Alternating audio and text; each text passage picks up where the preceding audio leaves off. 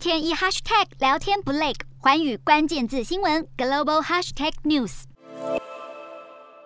联合国政府间气候变迁问题小组四号发表最新报告，指出，全球必须在十年内大幅减少农业、运输、能源等所有领域的碳排放，否则不但会守不住二零一五年巴黎气候协定设定的摄氏一点五度升温限制，升温幅度恐怕还会在本世纪末达到约三点二度，造成全面气候浩劫。美国白宫管理及预算局去年五月奉总统拜登之命，评估因为气候变迁加剧的天灾会耗费多少国家预算，结果显示，气候变迁在世纪末之前对美国预算的冲击高达每年两兆美元。光是去年，美国西部就发生了空前热浪和旱灾，引发两场重大野火。美国军事基地近年也因为洪水和飓风损失数十亿美元。白宫管理及预算局估计，野火越来越频繁，可能导致联邦救火支出年增十五点五亿到九十六亿美元。而随着海平面上升，近一万两千两百栋联邦大楼和建筑物可能因为海水高涨而淹水，修缮费用估计需要近四百四十亿美元。若要避免这样的灾难，必须即刻在能源政策上做出重大改变。